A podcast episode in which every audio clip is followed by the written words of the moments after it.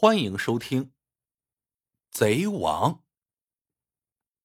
杨老板开了一家大型超市，最近呢有个扒窃团伙专偷超市。杨老板有时候一天会被盗上万元的货品。这个团伙组织严密，头目是一个外号“托塔天王”的老贼。此人老谋深算。他手下有十几个徒弟，个个偷技了得。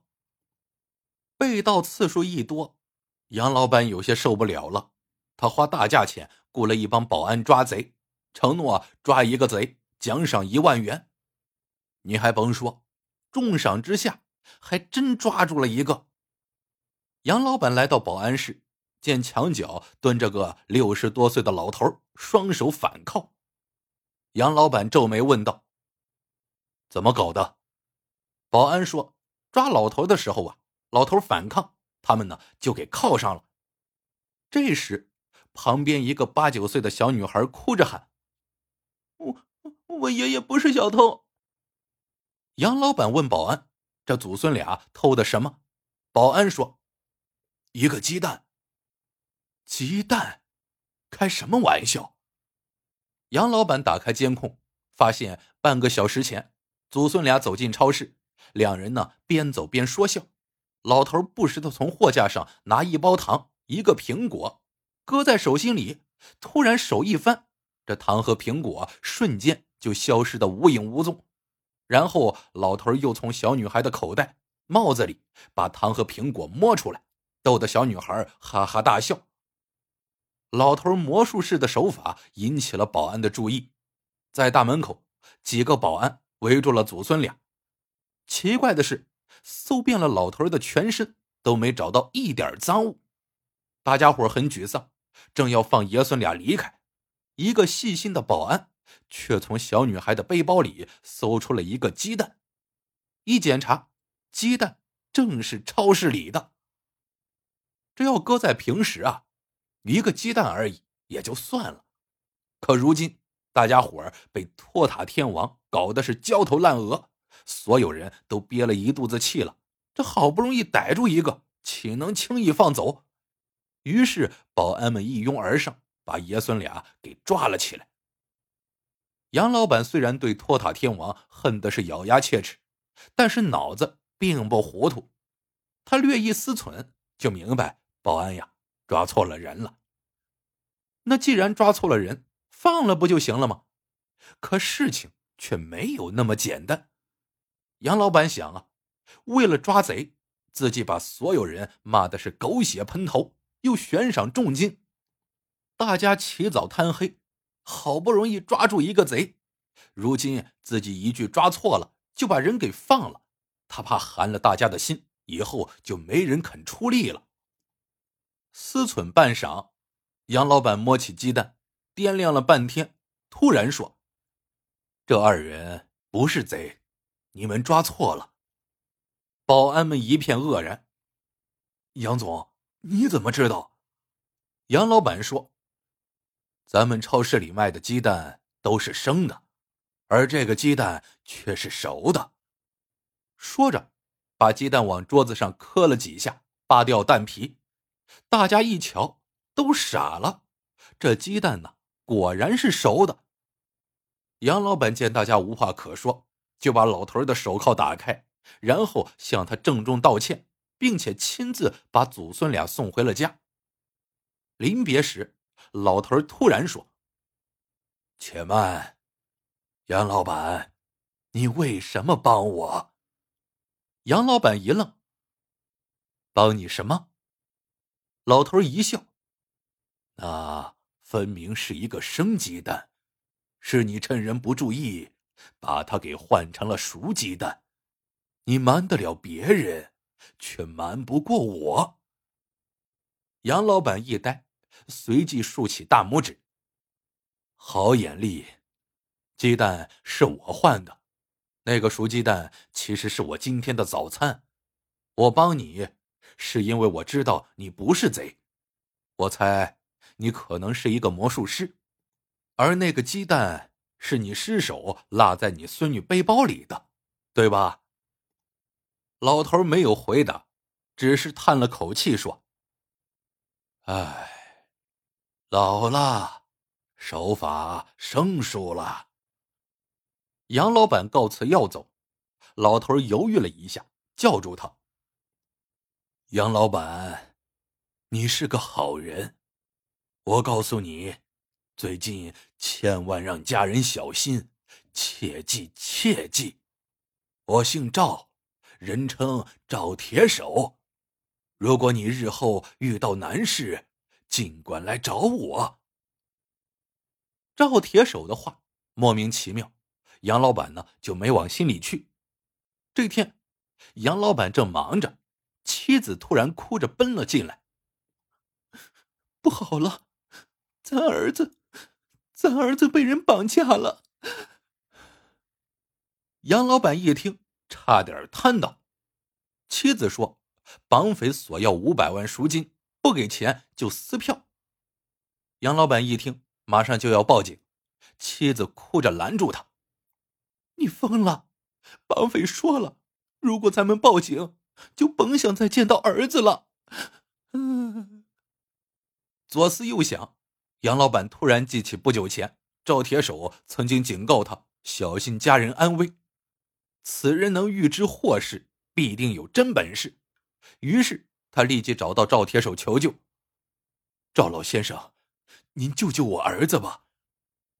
听明杨老板的来意。赵铁手问他：“你报警了吗？”杨老板摇摇头，说：“害怕绑匪撕票。”赵铁手点头：“如果是别人遇到这种事，我建议一定要报警。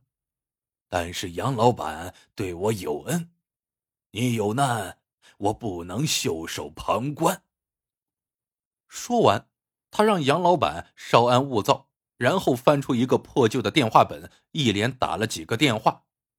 不久，有人敲门，赵铁手打开门：“老兄弟，你来了。”来人是个黑瘦老头，进门就抱住赵铁手：“大哥召唤，小弟怎敢不来？”过了半天，又有人敲门，这次来的是一个白胖老头。之后陆续又来了一高一矮两个老头，五人聚齐。赵铁手对杨老板说：“救你儿子的事，就包在我们身上了。”杨老板满心疑惑，瞧这五个人都是老胳膊老腿的，走路都是一步三喘，还能救人？赵铁手仿佛瞧出了他的担忧，笑着说：“杨老板。”你放宽心就好。一行人来到了杨老板儿子被绑架时的现场。赵铁手对瘦老头说：“老二，看你的了。”瘦老头点点头，这里瞧瞧，那里看看，一会儿钻进草丛，一会儿攀上围墙。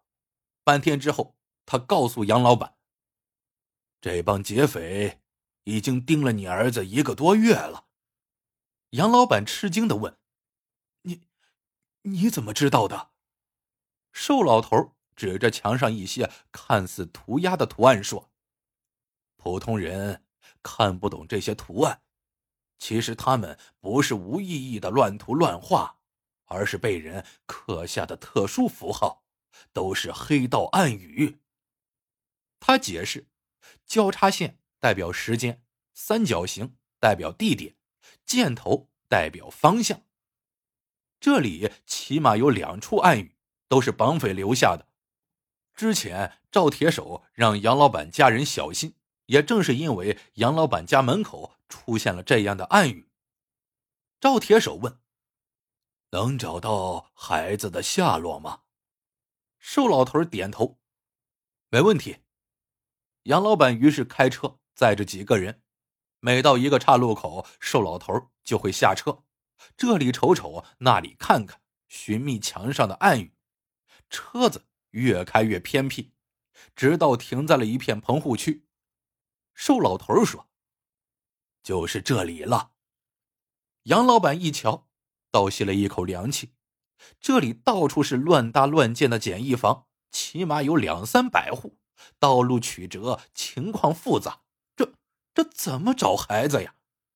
瘦老头说：“这呀，就要看老四的本事了。”那个高个老头说了声“小意思”，打开随身带的包，一番化妆之后，高个老头瞬间变成了一个满脸皱纹、腰背佝偻的老太太，再背上一条蛇皮袋，拄一根木棍，活脱脱一个拾荒的。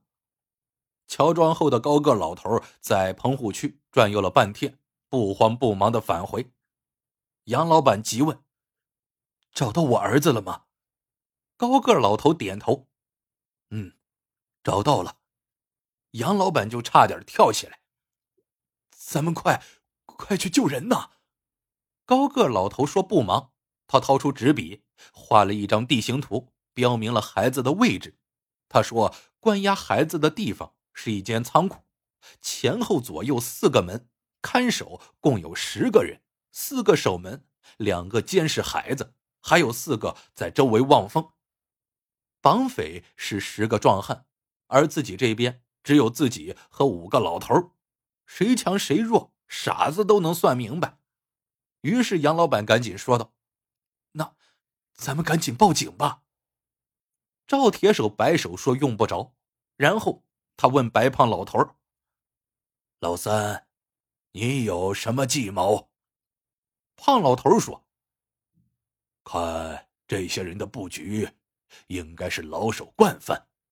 四个巡逻的分守东西南北，不管什么人从哪个方位，只要靠近仓库百米之内，就会被发觉，绑匪就会立即撤退。有人从前门靠近，他们就从后门跑；从左门靠近。”他们就从右门跑，遇到合围，他们就化整为零，四门齐出，让人摸不清孩子到底在谁的手里。杨老板一听，急的是直搓手，这这该咋办呢？胖老头此时一笑：“别急呀，这个布局虽妙，却很好破解。”他说：“四个巡逻的。”不足为惧，一见风吹草动，跑得比兔子还快。剩下的六个绑匪见出事，那肯定携孩子逃跑。他们呢不敢走大路，只会钻胡同。这里道路狭窄，他们一定分成两路：一路做掩护，虚张声势；一路挟持孩子，迅速逃跑。只要堵住带孩子的那路人，就能一举救下孩子。杨老板说。计策虽妙，但是凭咱们几个，那也不一定能对付得了那帮绑匪呀。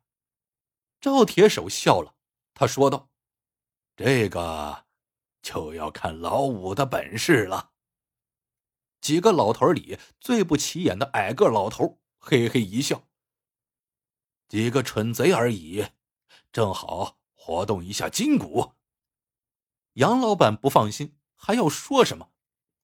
却见赵铁手拿出个警笛，猛地摁响，一时警笛狂叫。果然不出胖老头所料，绑匪以为警察来了，四个望风的一溜烟的就跑了。其他六个分成了两路，一路吆吆喝喝的往东跑，另一路带着孩子往南跑。矮老头瞧得明白，一卷袖子，三两下爬上房顶，翻墙越脊，攀屋搭檐。抄近路截住了挟持孩子的绑匪，然后大喝一声，三拳两脚把绑匪打倒在地上，孩子安然无恙。杨老板不禁惊喜不已。事后，警察一审讯才知道，被打倒的三个人都是托塔天王的徒弟，他们盯上杨老板一家很久了。不久，根据三人的口供，警方。把托塔天王一伙一网打尽了。杨老板对赵铁手他们佩服的五体投地，忍不住问道：“几位老先生身手不凡，我猜你们以前一定是警察吧？”不料几人一听，却哈哈大笑：“我们不是警察，我们以前呢都是贼。”什么？贼？杨老板目瞪口呆。赵铁手点点头。